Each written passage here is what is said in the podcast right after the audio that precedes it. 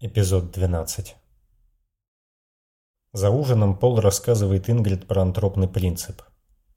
В нашей Вселенной слишком много идеальных физических констант.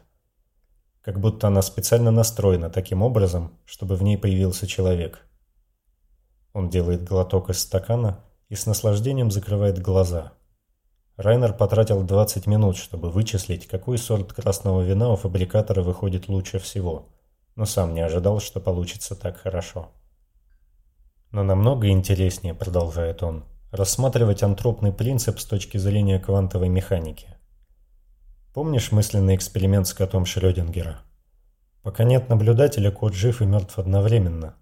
Он представляет собой все возможные состояния кота – и тут на сцене появляется так называемый антропный принцип участия, который гласит, чтобы Вселенная стала реальной, в ней должны быть наблюдатели. Но Вселенная появилась раньше человека, возражает Ингрид. И в соответствии с антропным принципом она была подобна этому коту. Была не конкретной Вселенной, а суммой всех своих возможных вариаций, объясняет Пол. Только в одной из них существовала возможность для появления жизни на Земле – и наблюдателей, которые откроют ящик со Вселенной, чтобы она из поля вероятностей превратилась в одну конкретную реальность.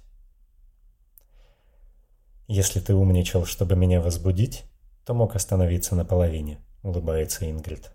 «Иначе я не понимаю, к чему ты ведешь». «К тому, как мы с тобой воспринимаем действительность. Мы засыпаем, чтобы проснуться в мире, в котором нас может ждать что угодно — каком-то смысле мы исключаем себя как наблюдателей из реальности и позволяем ей превратиться в облако возможностей для нас.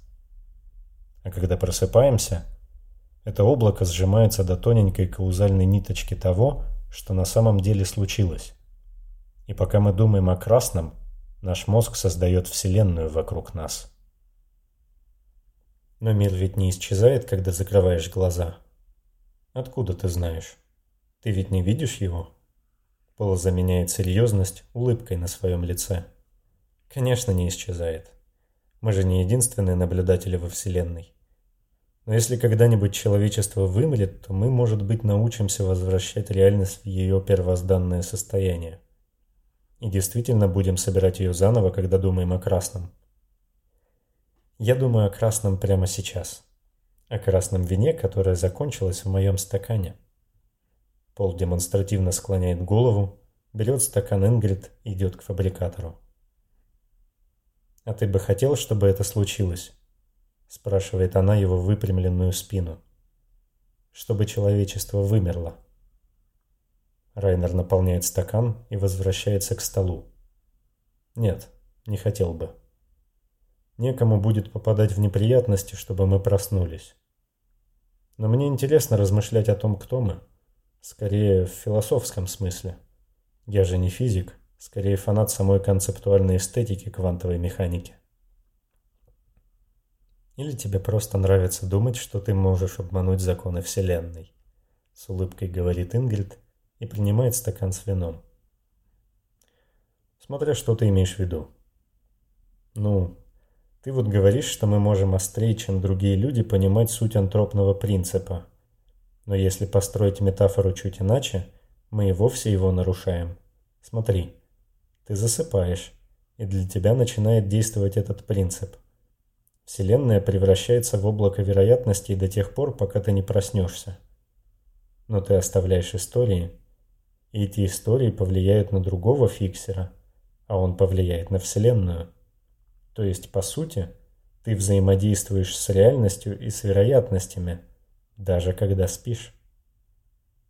Хм, об этом я не думал. Далекая от науки метафора, но красивая. Ингрид демонстративно поднимает стакан над головой. Вы посмотрите на это. Пол Райнер оценил что-то за красоту, а не за то, что нашел паттерн. За это надо выпить и переключиться на разговоры попроще. Пол смеется. Они чокаются и выпивают. Но я могу сказать еще что-нибудь умное, если хочешь. Ингрид делает глубокий медленный вдох. Ты сказал достаточно. Они тянутся друг к другу через стол с резкостью порванной тетивы. Райнер окунается в запахи ее тела, пока девушка расстегивает его комбинезон. «Закрой глаза. Представь меня обнаженной», — шепчет она, сжимая его руки. В воздухе перед экраном во всю стену, который так хорошо имитирует огромное окно в космос. Представь мои ступни в 20 сантиметрах от пола, вытянутые, напряженные. Оцени игру теней между натянутых сухожилий и сохрани ее на шахматной доске своей памяти. Она направляет его руки и извивается в невесомости.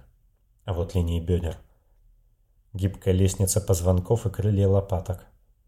Приглядись к коже в статичном мерцании звезд на экране, не стесняйся. Чувствуешь, как остаточный пластиковый запах саркофага смешивается с чем-то звериным?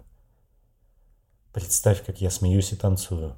Рисую в воздухе линии, а ты пытаешься отгадать паттерн. Ингрид целует его. Напористо, жадно. Видеть красоту намного приятнее, чем видеть паттерн. Она смеется. Ночью они разговаривают о планетах и настольных играх. Вспоминают старые фильмы, которые сейчас не назовет никто из людей. Обсуждают десятки малозначительных мелочей и с тихой яростью впитывают каждую деталь, каждый момент. Все это станет для них сокровищами воспоминаний, которые они унесут с собой в космос чтобы сохранить в себе что-то настоящее. И может действительно через тысячу лет проснуться в мире, где они нужны. Через несколько часов наниты в центральном шлюзе строят длинную тонкую нить и добираются до висящего на стене скафандра. Они проникают в коммуникатор и настраивают голосовую расшифровку текстового набора, а затем открывают аварийный канал связи и запускают программу сигнала.